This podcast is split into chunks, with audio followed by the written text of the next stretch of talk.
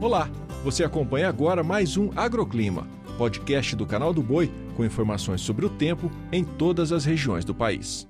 Olá, eu sou Renata Ferreira e essa é a previsão do tempo para hoje. A chuva forte marcou presença em diversos pontos do sudeste brasileiro e agora a região que deve receber fortes temporais é o Mato Piba. Nesta quinta-feira, o dia será de chuva intensa sobre o estado da Bahia, principalmente na capital Salvador, assim como no estado do Tocantins. Nas demais áreas da região norte, sobre os estados de Mato Grosso, Piauí, Maranhão e Goiás, a chuva acontece de forma isolada, mas acompanhada por trovoadas.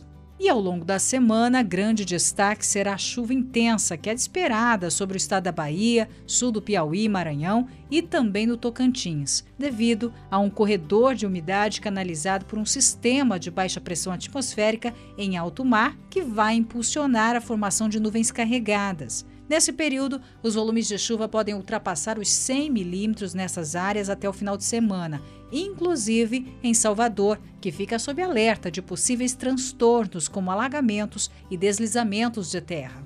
Bom, a quinta-feira também será de chuva intensa e volumosa sobre o norte de Goiás e de Minas Gerais e também sobre o Distrito Federal.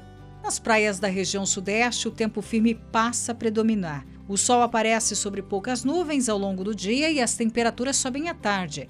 Ao longo do dia, não há previsão de chuva também sobre São Paulo, Triângulo e sul de Minas Gerais, e a sensação de calor fica cada vez mais presente. E por mais que o cenário dos próximos dias seja de redução das chuvas no Sudeste, os últimos dias foram marcados por precipitações intensas em quase todas as áreas. Se por um lado as chuvas foram benéficas para os reservatórios, por outro, os fortes temporais com queda de granizo causaram perdas na produção de alface nas áreas produtoras paulistas, o que acabou limitando a oferta no mercado.